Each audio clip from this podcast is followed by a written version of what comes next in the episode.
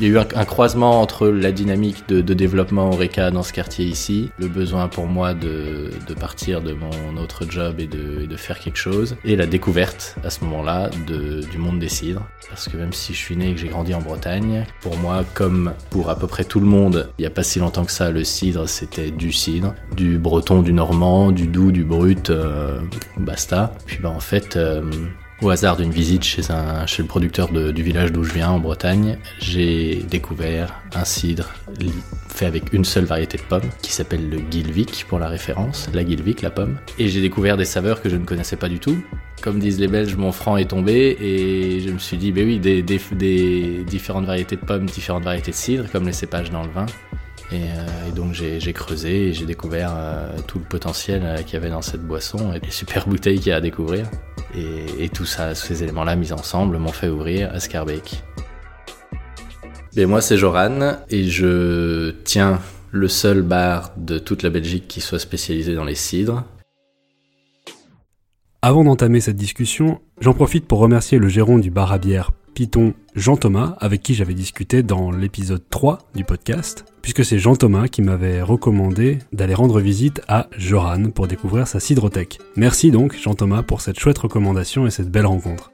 Et à ma demande, Jean Thomas avait posé une question dont je devais être le relais auprès de Joran, et pour rappel, la voici. Bon, je le connais bien, moi, je lui poserai la question quand même de savoir qu'est-ce qui a fait qu'il s'est lancé dans cette aventure du cidre. Je le sais un petit peu, mais je pense que c'est une bonne question parce qu'il a, il a en tout cas une belle histoire à raconter par rapport à ça. Et puis, c'est un pari audacieux, c'est un produit euh, en fait aussi riche que d'autres. Euh, il y a plein, plein, plein de styles différents. Il y a, y a beaucoup de pays qui en font quand même euh, et qui est très, très peu présent en Belgique. Donc, c'est quasi une niche à Bruxelles. Je connais, je crois que c'est le seul qui a une enfin une cidrothèque, un magasin, en tout cas un magasin bar spécialisé dans les cidres.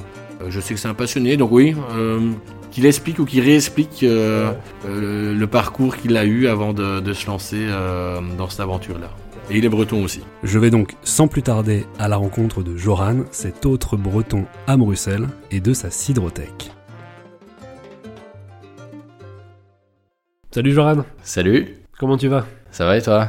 Ça va très bien. Je suis très content d'être dans ton dans ta cidrothèque, dans ton bar. Pour moi, ça fait un épisode un peu spécial en plus, puisque normalement, je fais des petits séjours ou des petites interviews à Rennes, en Bretagne ou à Bruxelles. Et, euh, là, j'ai un peu l'impression de, de, faire un, pont entre les deux, puisque je me retrouve dans un endroit euh, passionné par le cidre et, qui vend du cidre. Chez un breton à Bruxelles. Exactement. Est-ce que tu peux nous dire où on se trouve là géographiquement? Donc à Bruxelles, dans un quartier, dans une commune qui s'appelle euh, Scarbeck, plus précisément juste à côté de la place d'Aï. L'adresse, c'est la rue Jacques Janssen numéro 3. En face du Wibra, vous diront certains, c'est le repère. Peut-être qu'un jour le Wibra sera en face de la Cidrothèque. Et depuis quand alors c'est chez toi? Là, j'ai pris possession des lieux le 15 mars 2019. J'ai acheté, je suis devenu propriétaire.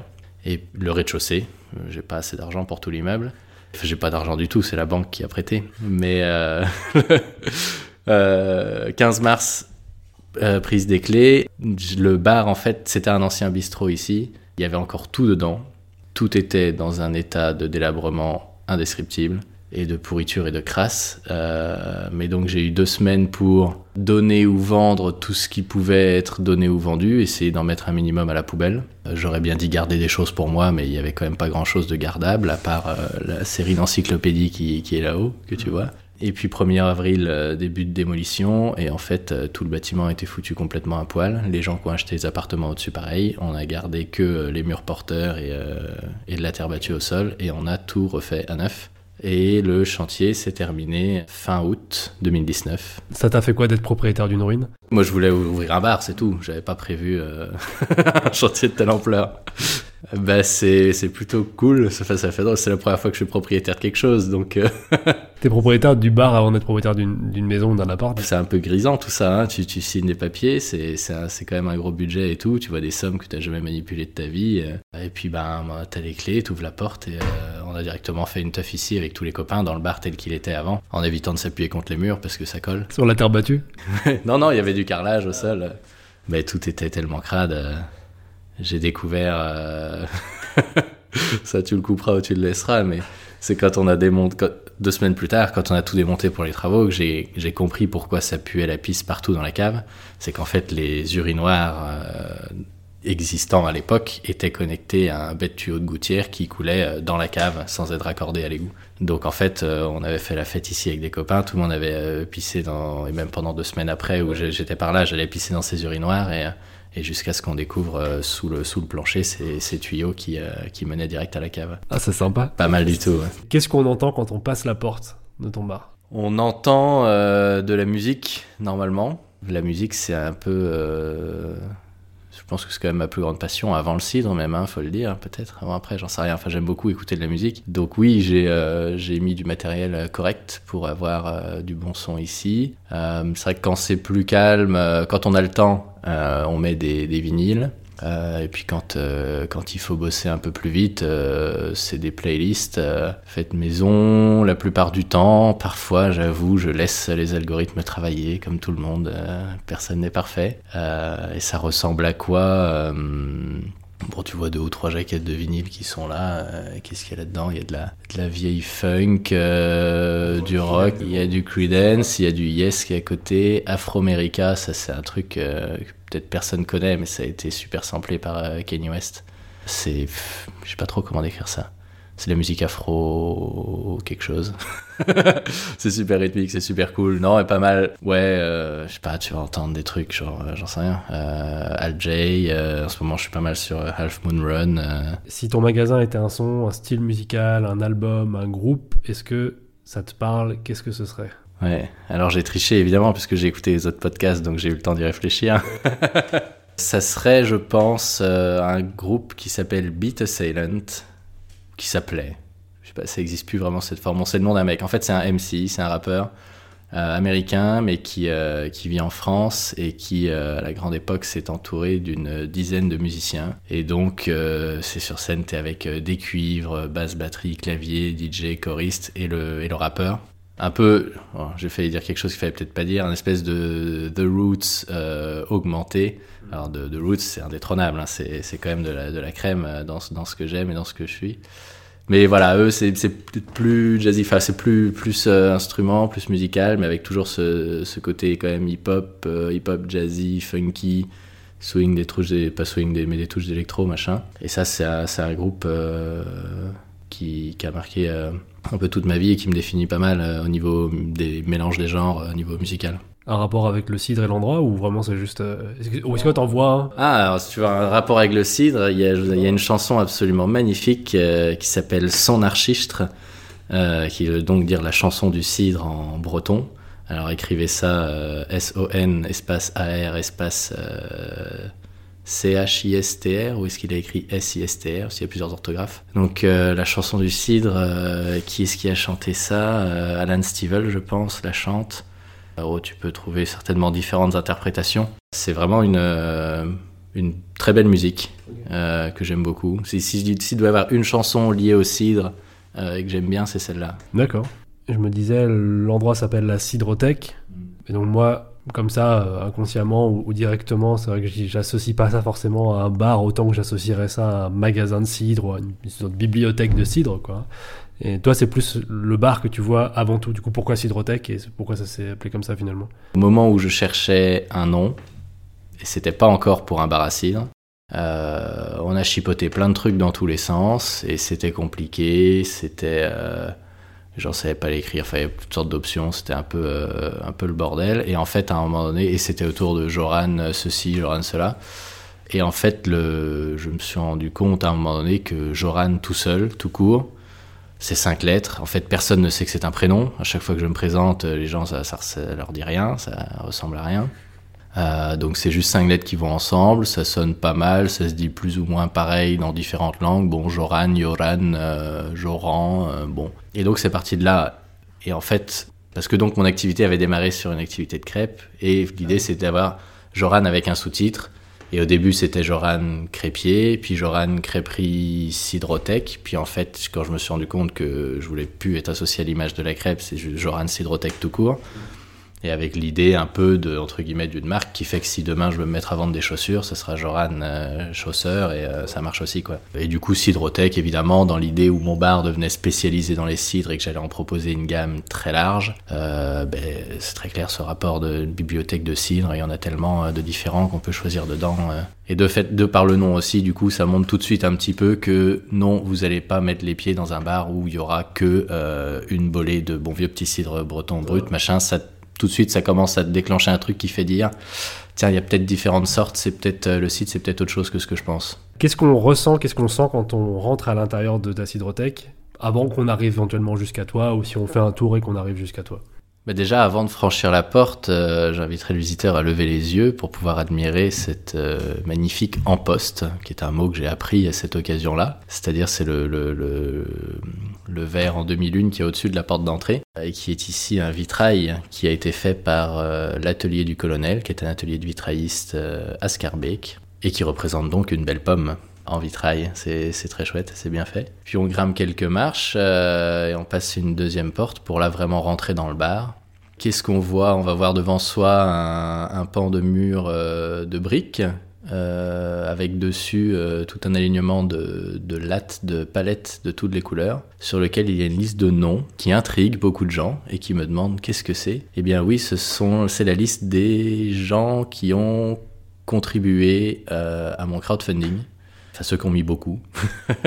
Il n'y avait pas la place pour tout le monde autrement. Puis on va avoir euh, à côté de ça, euh, ben là vraiment techniquement la la bibliothèque de cidre, puisque donc il y a cette grande étagère avec, euh, avec toutes les bouteilles qui peuvent être achetées pour emporter. Et en face de cette étagère, le bar, le comptoir, derrière lequel je dois me trouver normalement. C'est à ce moment que je dirai bonjour.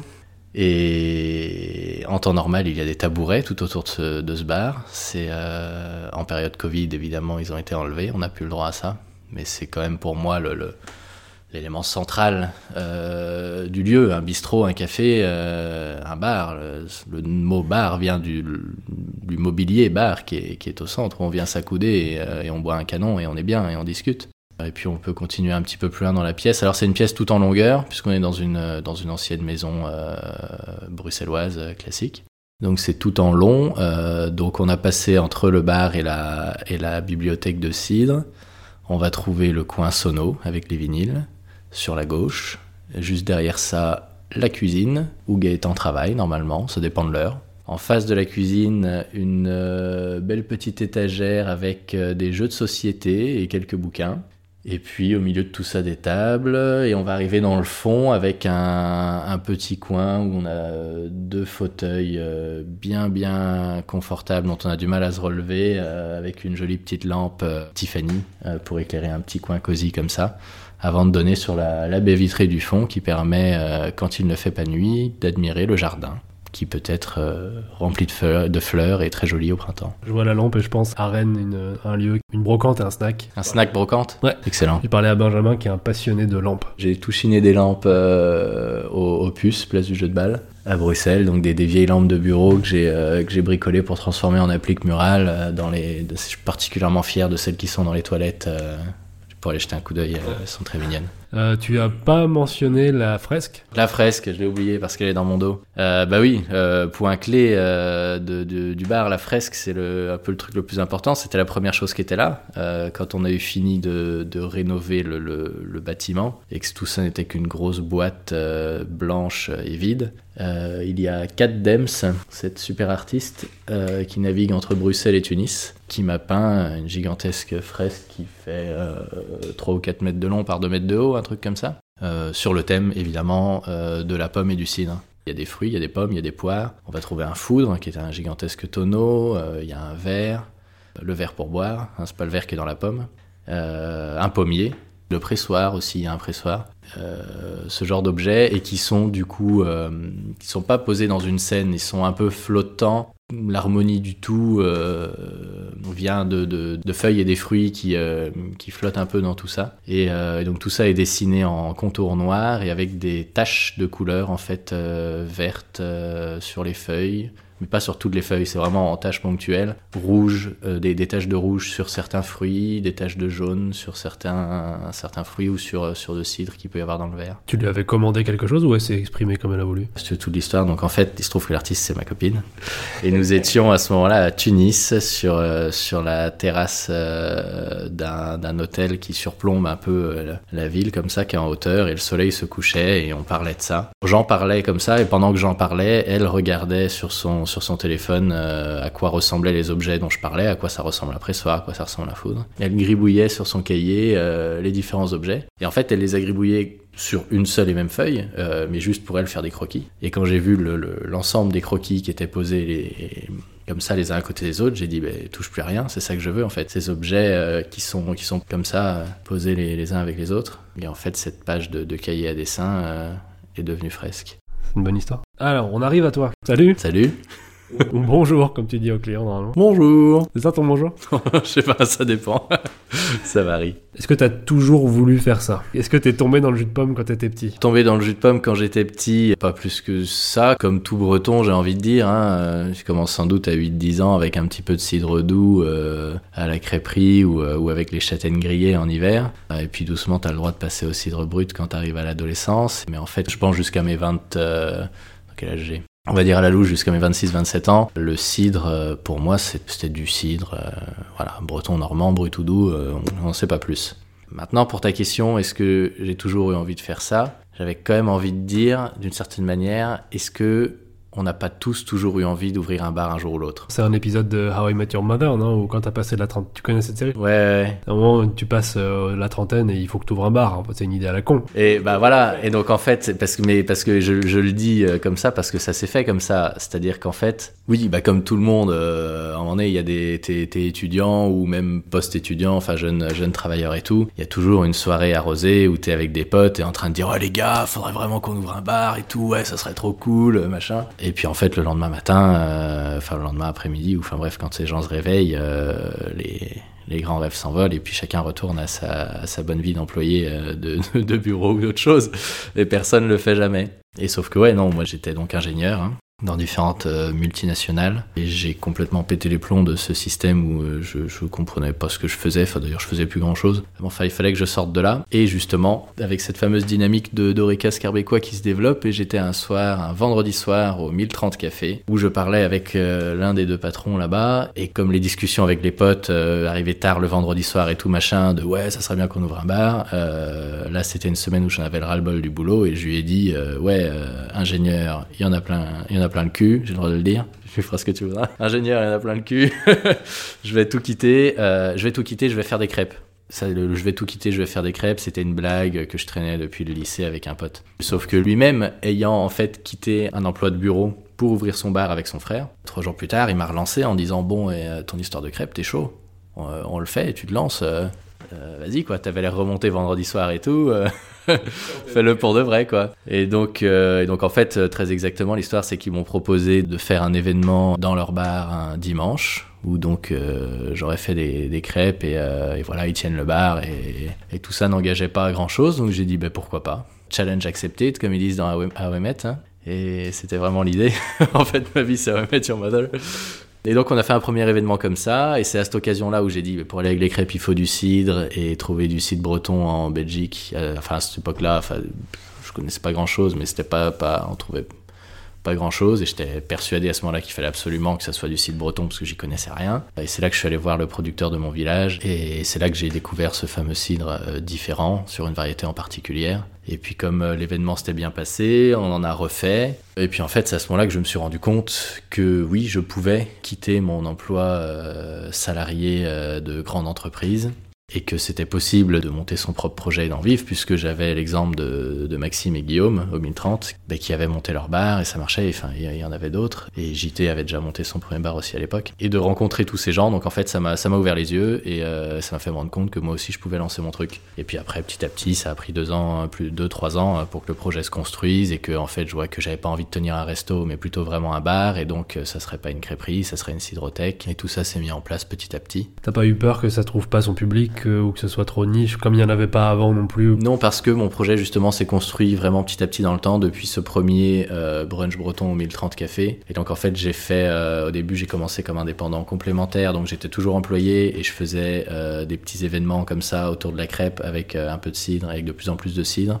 dans différents Oreca, j'ai commencé à développer tout un réseau dans Scarbeck et, dans, et un peu plus largement dans Bruxelles, mais surtout à Scarbeck. Et du coup il y avait déjà toute une communauté de gens qui suivaient le truc, euh, qui étaient intéressés, j'en parlais. Mon, projet s'est construit vraiment petit à petit et en échangeant avec aussi euh, les clients. Et du coup, euh, je j'ai pas balancé ça de but en blanc pour sortir de nulle part. Je pense que ça n'aurait pas marché d'ouvrir. si quelqu'un avait débarqué au même moment où moi j'ai ouvert mon bar, avait débarqué de nulle part pour ouvrir un bar à cidre sur le parvis de Saint-Gilles ou sur la place Flaget, je pense que ça n'aurait pas marché. Parce que le grand public n'a aucune idée de ce qu'il y a derrière le mot cidre, ça intéresse très peu de gens, a priori. Moi, ce qui fait que ça a marché justement, c'est que j'ai pas ouvert, j'ai pas ouvert un bar à j'ai ouvert un lieu, un chouette lieu sur la, à côté de la place d'Aï, enfin à Scarbeck, dans ce quartier où euh, enfin autour de la place des où il y avait aucune offre du même genre. Tu, as dit toi-même quand on marche dans le quartier, il n'y a pas de, beaucoup de vitrines ou d'endroits qui donnent envie de rentrer comme ça. C'est bon, on est sur des, bistrots avec des, des Jupilaires à 1,50€. C'est très bien pour ce que c'est, mais c'est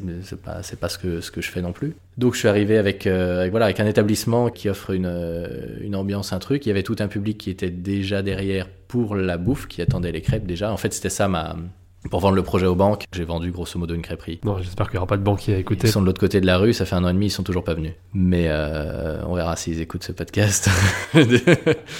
Donc oui, ça c'était ma, ma, ceinture de sécurité. Et puis j'avais prévu, en fait j'avais surtout vraiment prévu d'être au niveau de l'offre bar, d'être un bar normal qui, en plus de ça, offre une large sélection de cidres. J'ai euh, cinq lignes euh, de, en pompe pour la, la pression. Il était prévu qu'il y en ait deux en bière euh, craft et, seulement, et trois en cidre. Et puis en fait, ben, on a fait euh, l'ouverture. Donc j'ai démarré avec une seule. Et pour la grande ouverture, j'ai fait une seule ligne de bière et quatre en cidre parce que bon, c'était quand même la cidrothèque, l'événement. Bon, euh, je mettais plus de cidre. Mais il était prévu d'être à deux, lignes, deux lignes bière et, euh, et trois cidres. Et en fait, je crois que ça a pris moins d'un mois avant que je supprime la ligne bière et que je passe en cidre complet parce que, euh, parce du, de la bière, j'en vendais beaucoup au début, avec justement ben, tous les gens qui rentrent une première fois et qui sont là, ouais, non, non, mais le cidre, moi j'aime pas le cidre. Euh, et donc ils prennent une bière, et puis le, début, ça, c'est, t'as l'aspect nouveauté, c'était le rush, t'as pas, du temps pas beaucoup de temps à passer avec chaque client. Donc quelqu'un qui demande une bière, tu lui sers une bière. Et puis au fur et à mesure, ben, à chaque fois que j'ai le temps et que quelqu'un me dit euh, j'aime pas le cidre, je lui demande pourquoi. Et sa réponse est toujours nulle. Et je lui fais goûter un truc qui casse tous ses préjugés. Et en deux secondes, euh, il se rend compte qu'en fait, euh, il, va, trouver des choses qu'il aime bien. Et il passe le parfum dans, dans 95%, 99% des cas. Les gens se rendent compte que le site, c'est pas du tout ce qu'ils pensent. Et du coup, ils boivent, euh, quand ils viennent chez moi, les gens, ils boivent plus de, ils boivent plus bière parce qu'ils en boivent tout le reste de la semaine, tout le reste de l'année. Ils en boivent dans tous les autres établissements. ils boivent de la bière, du vin partout ailleurs. Donc quand ils viennent ici, ils prennent le cidre. Du coup, j'allais te demander, euh, qu'est-ce que tu dirais aux gens justement qui connaissent pas ou qui disent j'aime pas le cidre? En fait, tu fais goûter, tu dis, tu dis rien. Ouais, bah en fait, les gens qui aiment pas le cidre, je crois 8 ou 9 fois sur 10, euh, ils disent leur premier truc c'est parce que c'est trop sucré. Donc ça, ça peut venir des cidres euh, industriels qu'on a dans les pubs euh, anglais, les Strongbow et compagnie, qui sont quand même sur une base de jus de pomme fermenté, mais fortement coupé à l'eau et très fortement enrichi au sirop de glucose avec toutes sortes d'autres produits dedans. Donc ça peut venir aussi du, bon même du cidre euh, traditionnel breton ou normand qu'on retrouve quand même pas mal. C'est-à-dire quand tu as un cidre brut en Bretagne ou en Normandie, la plupart du temps, un cidre brut a des sucres résiduels dedans. Et alors après, un demi-sec ou un doux, c'est encore plus sucré. Mais ça, c'est le mode euh, traditionnel en Bretagne, en Normandie. Euh, maintenant, même dans ces régions, on trouve des extra bruts qui sont donc à peu près secs, pas de sucre résiduel. Et si le cidre classique en Angleterre, en Allemagne, en Espagne, enfin dans, plein de régions, tu peux aller en Pologne, en Estonie, où tu veux, c'est pour la plus grande partie des sites qui sont complètement secs, sans sucre résiduel. Donc si les gens me disent j'aime pas le site parce que c'est trop sucré, je leur fais goûter quasiment n'importe quoi de ce que j'ai ici. D'office, euh, ça c'est déjà par terre. Après, il y en a aussi beaucoup qui vont dire, euh, enfin beaucoup non, beaucoup moins, mais il y en a qui n'aiment pas le cidre parce que ben, ils en ont bu une fois euh, en vacances, en Bretagne, en Normandie, qu'en sais-je, et ça puait le cul de la vache. Bah ouais, parce que faire du cidre, c'est très facile, faire du bon cidre, c'est très difficile. Et donc tu presses des pommes, ça fermente, ça fait du cidre. Mais si t'as pas bien lavé tes pommes, si t'as pas bien lavé ton matériel, etc., etc., ben ça s'infecte et ça pue, ça pue, ça pue la merde. On va pas se mentir, il y a pas d'autre mot. Enfin voilà, on peut le mettre de manière bucolique. Non, ça rappelle euh, le champ, le pré au printemps, euh, mais alors un pré dans lequel il y a quand même un troupeau de vaches qui lâche des, qui lâche des grosses bouses. hein. Chez moi, tu vas avoir euh, la quasi-totalité de mes cidres euh, qui ne sentent pas du tout mauvais euh, et qui ont toutes sortes de palettes d'arômes, surtout qu'il n'y a pas que les cidres, il y a les poirées. Et donc, tu as des choses qui peuvent être pas sucrées du tout, complètement secs, et qui peuvent offrir des arômes très délicats. Ça peut être floral, ça peut être, ça peut être sur des trucs de fruits blancs, avec les poirées, tu vas avoir des notes, ça peut sentir ouais, raisin, pêche, litchi, toutes sortes d'arômes. Enfin, exactement, il y a autant de variétés que dans les vins ou que dans les bières, tu peux avoir toutes les palettes, parce qu'en plus, tu peux jouer comment dire, au niveau de la variété de terroir, de fruits et de process, tu peux faire un peu tout ce qu'on fait dans les vins, sauf qu'il n'y a pas la pression euh, qu'il y a sur le vin au niveau des, des interdits. Et donc, tu as aussi toute la liberté qu'il y a dans les bières, de dire je vais co-fermenter avec ci, je vais faire euh, macérer ça dedans, donc tu as des sites qui sont houblonnés, on va mettre d'autres fleurs dedans, tu peux mettre d'autres fruits dedans, tu peux jouer sur plein de choses, et donc il y a vraiment euh, pour tous les goûts. Qu'est-ce qui te rend le plus heureux et qu'est-ce qui peut-être te rend moins heureux? Bah, le plus heureux, c'est les moments euh, d'échange avec les clients, c'est parler des produits, conseiller les gens sur du cidre et, euh, et qu'ils soient satisfaits de ce qu'ils ont bu. Euh, le moment d'échange, le moment où voilà où je le partage, où j'explique ce que c'est, euh, comment c'est fait, où je parle des producteurs, tout ça, parce que ça c'est vraiment le- le- la partie passionnante. Ouais, même encore mieux que ça d'ailleurs, c'est d'aller voir les producteurs et euh, de partir sur la route ou sur les, les salons et tout ça, et d'être chez eux, euh, dans, dans les, à la campagne, dans les fermes ou quoi, dans les vergers, et de les écouter eux, parler de leurs produits et de goûter tout ça, euh, ça c'est vraiment les très belles parties du boulot. Donc la chose là, qui te rend peut-être le moins heureux La gestion des problèmes administratifs. L'administration la routinienne ne me pose pas de problème. Euh, traiter mes factures, tout ce que tu veux, tout ça, pas de souci. Mais bon, je crois que c'est plus lié au fait euh, d'être devenu propriétaire qu'au fait d'avoir ouvert un bar. Enfin, c'est un peu le double truc, double peine, mais tu n'arrives jamais au bout. Il y a toujours un problème qui se cache quelque part, des merdes à gérer. Enfin voilà, bon, des histoires entre tous tous les différents acteurs euh, qu'on peut avoir déjà en général dans des pays. euh, je vais dire occidentaux, je pense qu'il y a déjà de toute façon pas mal d'administratifs. Et puis dans un, dans un pays multicouche comme la Belgique en plus, euh, ça c'est usant, ouais. Parce que sinon, le reste vraiment lié au, métier en soi, euh, non, j'aime tout, même si même s'il faut faire la planche, ou même si la plonge, ou même s'il faut couper euh, 10 kilos d'oignons, euh, moi je me marre, parce que enfin tout, est varié, quoi. Je vais, je vais jamais me retrouver euh, pendant euh, trois semaines de suite à faire que couper des oignons pendant 8 heures, donc, euh, donc ça pose pas de problème, non, tout est fun ici, parce que c'est voilà, c'est toujours fait avec des copains, enfin bon, enfin je veux dire, mais oui, mes employés sont des amis. Ouais, mon cuistot était un pote avant de devenir mon cuistot. Je réfléchis en quel sens ça a été. et, euh, et voilà, ouais, on, bah, on rigole, voilà, c'est chouette quoi. La vie est belle, hors Covid. Parce que là, je suis tout seul. Est-ce que tu as des anecdotes? Je sais pas si c'est drôle, cette anecdote là, c'est la galère. La galère, mon frère. C'était la semaine de l'ouverture. On a ouvert un peu progressivement. Grande inauguration le euh, vendredi 6 septembre. Qui était donc, euh, là, il y avait donc gros événement sur Facebook, machin. Il y avait, je pense que sur Facebook, il y avait 1200 ou 1300 peut-être.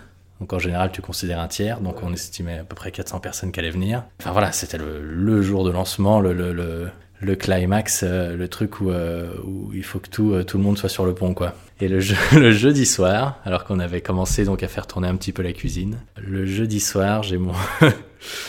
Euh, on était en plein service, ça tournait déjà pas trop mal, et heureusement j'avais une, bonne copine à moi qui était assise sur la table juste à côté de la porte de la cuisine là. Et elle vient me voir et me dit Jojo, je crois qu'il faut que tu ailles voir en cuisine. Il y a Gaëtan, donc le cuistot. Euh, Il y a Gaëtan qui est pas bien, euh, apparemment il s'est coupé le doigt. Sauf que moi j'étais occupé à servir au bar, à cette époque-là j'avais pas encore d'employé autre que lui. Donc je faisais toute la salle, quoi, et lui faisait la cuisine. Et donc je lâche la salle pour aller, euh, pour aller le voir en cuisine, et je le trouve assis sur une chaise, un doigt dans la main, quoi, et en fait il s'était euh, enlevé tout un bout de doigt en coupant du pain. On avait un très bon couteau à pain, ça a ripé. S'il se levait, il tournait de l'œil. Donc comme je disais, heureusement que j'avais cette copine qui était à côté. Et donc là où, là où ça devient drôle, là où ça surenchérit, et où ça devient drôle, c'est que donc je suis en cuisine, en train de me dire comment je vais faire, qu'est-ce que je vais faire de lui. euh, Enfin, entre guillemets, c'est qu'un doigt coupé. euh, Est-ce que voilà, euh, tu t'embobines ça, tu mets un pansement, j'ai une trousse de soins, tu vois, et puis. et puis c'est bon, ça va aller quoi. Sauf qu'en fait, pour lui, ça allait pas. Et donc quand j'étais en train d'essayer de, m'occuper de lui, il y a une autre cliente qui rentre dans la cuisine qui me dit Monsieur, il y a un truc qui mousse là, il y a la salle qui est en train d'être inondée. Au même moment. Je me suis pas tout de suite assis pour pleurer. J'ai d'abord résolu le problème. Et donc, heureux- ouais, voilà, et c'est là qu'intervient la- ma, pote qui, heureusement, du coup, je lui demande de m'aider, quoi. Donc, je lui confie mon, mon cuistot. Et donc elle a appelé les secours et tout machin. Moi je reviens en salle et en effet j'avais mon lave-verre qui, euh, qui m'a été installé par, euh, par deux fameux clampins qui, euh, malgré tout ce que j'avais demandé, m'ont foutu un lave-verre sans pompe de vidange et le truc est posé plus bas que le tuyau dans le mur qui permet à l'eau de s'écouler. Donc la gravité fait que le lave-verre du coup ne vidange pas pas correctement, vidangeait pas, j'y ai remédié par moi-même depuis. Et donc j'avais une, une mare de mousse euh, dans le bar, pendant que mon cuistot euh, était euh, en PLS dans la cuisine. et que et qu'on était jeudi soir 20, 21h et des poussières et que le lendemain c'était la, la, grande ouverture avec 400 personnes. Et en fait mon cuistot est revenu le lendemain et il se sentait beaucoup mieux et et il a bossé, euh, il a bossé le lendemain avec un, un, boudin gros comme ça autour du doigt. Et ça a été une soirée de folie et tout a bien été. Mais la, la nuit du jeudi au vendredi, euh, j'ai pas bien dormi. Ah, c'est une bonne anecdote, tu vois. Elle est bien celle-là, je regarderai. Oui, non, si tu veux, la, toute fin de l'anecdote, c'est que j'ai quand même, quand tout ça est passé, j'étais quand même là à me dire, putain, mais se couper un doigt euh, en coupant du pain, faut quand même vraiment être un manche. Enfin, qu'est-ce qu'il a fait, euh, qu'est-ce qu'il a fait ce con-là, quoi. Et ça a été quoi, deux ou trois semaines plus tard, où je coupais du pain, et je me suis arraché un bon petit morceau de peau de la même manière. Le truc est parti et je fais Ah, c'est comme ça qu'il a fait. Merde, 19h47. Oh putain. J'ai oublié d'acheter du fromage. Ouais. Oui, t'as oublié d'acheter du fromage Ben, j'ai pas vu du tout l'heure. C'est une grosse catastrophe. Euh, je vais trouver un truc qui est ouvert jusqu'à 20h30. Ouais, ramène l'autre au cas où, ouais. Putain, j'ai pas du tout vu l'heure. Oui. Ah, putain, bah oui, oui, ça je te l'ai pas envoyé non plus. Bah je te l'envoie tout de suite, ça. Ouais, tout de suite. Ça marche, avant, avant moi, du coup. À toutes, ouais. Putain, j'ai pas du tout vu l'heure. J'étais persuadé que j'étais large. Je file à celui qui est de l'autre côté de la rue. Et on enregistre la fin après? Parce que je fais les retours en 5 minutes. Je suis là tout de suite. Ah, désolé. Je profite de cette mission fromage de Joran complètement inattendue pour vous remercier toutes et tous d'être toujours plus nombreux et nombreuses à écouter le podcast et à me suivre à la rencontre d'hommes et de femmes passionnantes comme Joran, Marion, Benjamin, Aïla, Jean-Thomas, Gwenolé et Manu. Et il y en aura encore beaucoup d'autres. Si vous souhaitez les soutenir, leur apporter plus de visibilité via ce podcast, n'hésitez pas à suivre ici vous êtes sur Facebook, sur Instagram, à vous abonner, quelle que soit votre plateforme d'écoute, à parler du podcast autour de vous. Je pense que le bouche à oreille, c'est encore ce qui fonctionne le mieux, à votre niveau, localement. Et si vous utilisez Apple Podcast, 5 étoiles sont les bienvenues, ainsi qu'un commentaire. Si chacun s'y met, ça peut faire une très grosse différence. Merci, et je vois Joran qui revient avec son fromage. C'est visiblement une mission réussie, accomplie. On va pouvoir reprendre. Ouf. Du coup, euh... on parlait Covid tout à l'heure. Comment t'as vécu 2020 Comment t'as vécu la fermeture? T'as fêté l'anniversaire du bar en plus en mode fermé. T'as pas été ouvert si longtemps que ça euh... Non, j'ai été ouvert à fond de début septembre jusqu'au 13 mars. Fermeture des, des Oreca à Bruxelles. Puis confinement total. Donc là, on est passé vraiment de tout à rien. Puis alors en plus, au début, on te raconte que c'est pour deux semaines. Donc tout de suite, tout de suite, c'est vrai que moi, je sortais de la course quand même de l'ouverture. Euh, comme je disais, les, premiers mois du bar, euh, moi, je... Euh, ouais, il y a 24 heures dans une journée. Je dors toujours, j'essaie d'avoir mes 8 heures de sommeil par nuit. Donc je bossais 16 heures par jour, 7 jours par semaine. Donc, à la tombée du confinement, j'ai commencé par ne rien foutre chez moi pendant deux semaines. 10 jours, je pense. Je sais plus combien de temps j'ai tenu, mais, mais euh, j'ai dormi, j'ai zoné. Euh, c'était très, bien, entre guillemets. Et si c'était vraiment que pour durer deux semaines, ça aurait été parfait. Après, quand on a compris que ça allait durer plus longtemps, bon, il y avait encore rien de dit sur les aides, enfin, on savait pas et tout. Moi, j'ai quand même un emprunt à la banque à rembourser, qui est quand même vachement conséquent. C'est plus que si je payais euh, un loyer, un simple loyer ici. Donc enfin voilà, j'ai des frais fixes assez élevés. Les banques évidemment ne font absolument aucun cadeau, faut pas compter dessus, j'ai demandé. Les assurances non plus. Et donc ben moi j'ai cette chance d'avoir ma spécialité euh, de niche au niveau du produit. En temps normal, je suis bar avec possibilité d'acheter les bouteilles à emporter, bar avec espace caviste si tu veux. Au premier confinement, je me suis dit bon bah je vais du coup je vais me mettre à vendre des bouteilles à emporter, sauf qu'on n'avait pas le droit d'être ouvert comme caviste, c'était uniquement euh, livraison. C'était le seul truc qui était possible à l'époque. Et sauf que je sauf que quand le bar fonctionne, le, le, le gros de mon volume, moi c'est c'est sur les fûts, donc j'ai très peu de stock de bouteilles. Donc c'est à ce moment-là que je me suis dit bah, si je dois vendre des bouteilles à emporter, Il se trouve qu'à ce moment-là, j'avais tout juste 6 producteurs de cidre dans mon carnet d'adresse, euh, en Belgique, pardon. Parce que 6 producteurs de cidre tout court, ça fait pas grand-chose. J'avais 6 producteurs de cidre belges parce que tout était fermé. Je savais pas comment les transports fonctionnaient. Enfin, c'était nouveau. Ça faisait 2-3 semaines que ça confinait de tous les côtés en Europe euh, et dans le monde même. Euh, et du coup, je me suis dit, si je veux lancer une activité de, livraison de quelque chose, alors que j'ai peu de stock de bouteilles sur mes références habituelles, j'ai mis sur pied cette fameuse petite Belgian Cider Box que j'avais appelé ça à l'époque, dans lequel il y avait 4 bouteilles de 75, une bouteille de 37,5 et une bouteille de 33 centilitres. Donc avec 6 cidres euh, complètement différents. Et du coup, comme ils étaient en Belgique, ben, j'ai un pote euh, qui m'a prêté euh, sa voiture et je suis parti faire en une journée un tour, de, un tour des 6 producteurs pour choper euh, 10 cartons chez chacun, ou je sais plus comment, oui, c'est ça, 10 cartons chez chacun, pour démarrer, pour tester. Et j'ai fait la pub sur les réseaux sociaux et, ma, communauté de clients euh, a, suivi le truc et a soutenu le, projet. Et donc, euh, j'ai je vendais ça par carton euh, entier, quoi. Et j'avais j'avais que ça à faire, donc c'était, je faisais livraison gratuite. En plus, on arrivait au printemps. J'étais sur mon vélo, je mettais les cartons de site dans mon sac à dos, je livrais un par un ou deux par deux. J'ai passé quelques semaines comme ça à pédaler à travers toute la région bruxelloise pour livrer mes cartons. Je faisais du sport, je prenais le soleil, je prenais l'air, parce qu'on n'avait pas trop plus que ça le droit d'aller dehors non plus, mais là du coup je travaillais, donc ça pouvait, ça allait. Et ça, ça a marché pas mal. Très bien, les 50 premiers sont partis très vite, donc j'ai repris la voiture de mon pote, je suis retourné euh, faire le plein. Et donc moi, voilà, j'ai développé ça, et puis, et puis petit à petit, on a vu qu'en fait les transports entre les, pays, ça fonctionnait toujours, donc j'ai euh, relancé les, imports, parce que j'importe tous les produits avec lesquels je bosse, je les importe moi-même. Donc j'ai fait venir des, nouvelles références d'autres producteurs, donc plus de bouteilles, et du coup j'ai développé à ce moment-là, enfin développé, euh, que dalle, j'ai fait un- une, une espèce de fausse boutique en ligne avec juste en fait un, un fichier Excel disponible sur mon site web où les gens peuvent remplir le fichier Excel pour dire les bouteilles qu'ils veulent. Et je crois qu'à ce moment-là, on a commencé à avoir le droit de faire du, du click and collect. Puis j'ai continué les livraisons et les ventes à emporter comme ça, quoi. Puis on a eu le droit de réouvrir. Et donc ça, en fait, ça m'a permis de tenir. Parce que les aides du gouvernement toutes seules, pour moi, c'est pas suffisant. Mais les deux combinés, les aides du gouvernement avec mes ventes de bouteilles, ça m'a permis de me tenir à flot. Tu vois ça comment maintenant? Est-ce que ça, ça, ça va aller? T'es confiant? Euh, On sait pas quand on va réouvrir du tout ni comment, mais je veux dire, tu peux tenir encore. euh, Ouais, moi j'ai pas l'intention de mettre la clé sous la porte. Euh, on se débrouillera, on fera survivre cette histoire. J'ai pas fait tout ça pour, euh, pour rien. Le 8 octobre, c'est le 8 octobre, c'est début du deuxième confinement. hein. Il y avait 18 000 euros euh, sur le compte courant de ma société. Fin novembre, bah ouais, là, fin là, en décembre, il y avait, euh, zéro. J'ai dû injecter 2000 balles de mon compte perso. Il n'y a pas d'aide de l'État aux entreprises. Il y, a une, aide des régions aux entreprises. La région bruxelloise a donné une fois 3000 euros pour le deuxième confinement. Ces 3000 là, moi j'ai un, un emprunt, c'est 2700 balles par mois. Donc euh, ça part très vite. La seule aide qu'on a, c'est le fameux droit passerelle qui a été doublé.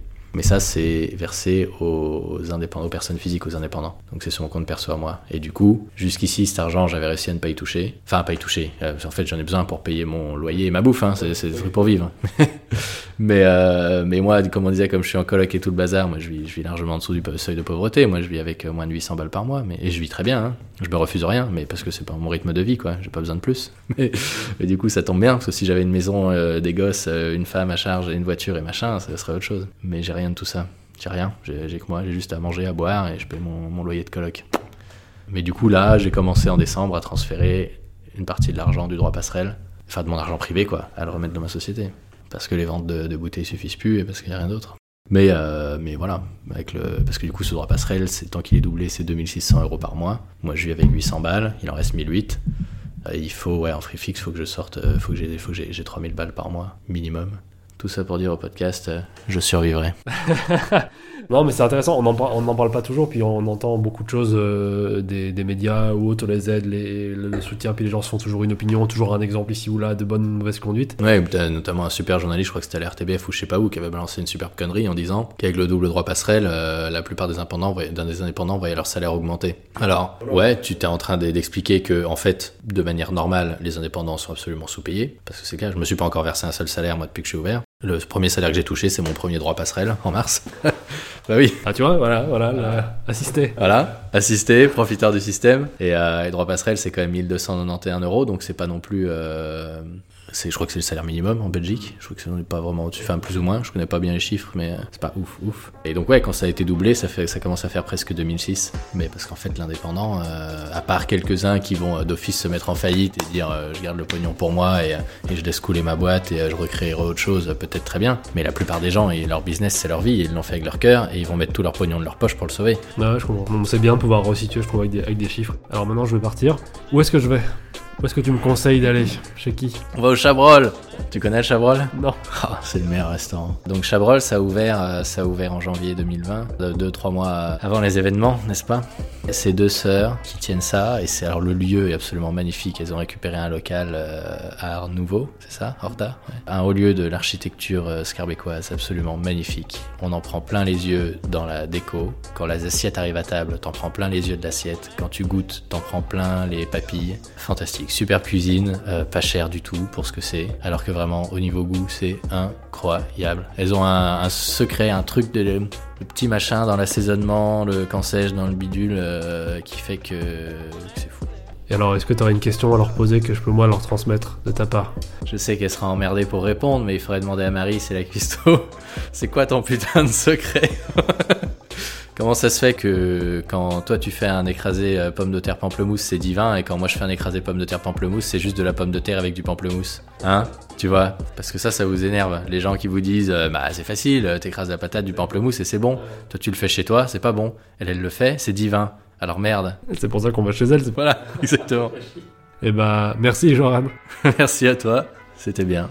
Merci d'avoir écouté cet épisode d'Ici vous êtes, le podcast qui met en valeur celles et ceux qui rendent meilleur votre quartier, votre ville, votre quotidien. Pour soutenir le projet et me permettre de continuer, merci de suivre Ici vous êtes sur Facebook et Instagram, de laisser des commentaires partout où vous le pouvez et de parler du podcast autour de vous. Et n'hésitez pas à m'écrire sur les réseaux pour me dire où je devrais aller balader mon micro. Merci encore et rendez-vous au prochain épisode.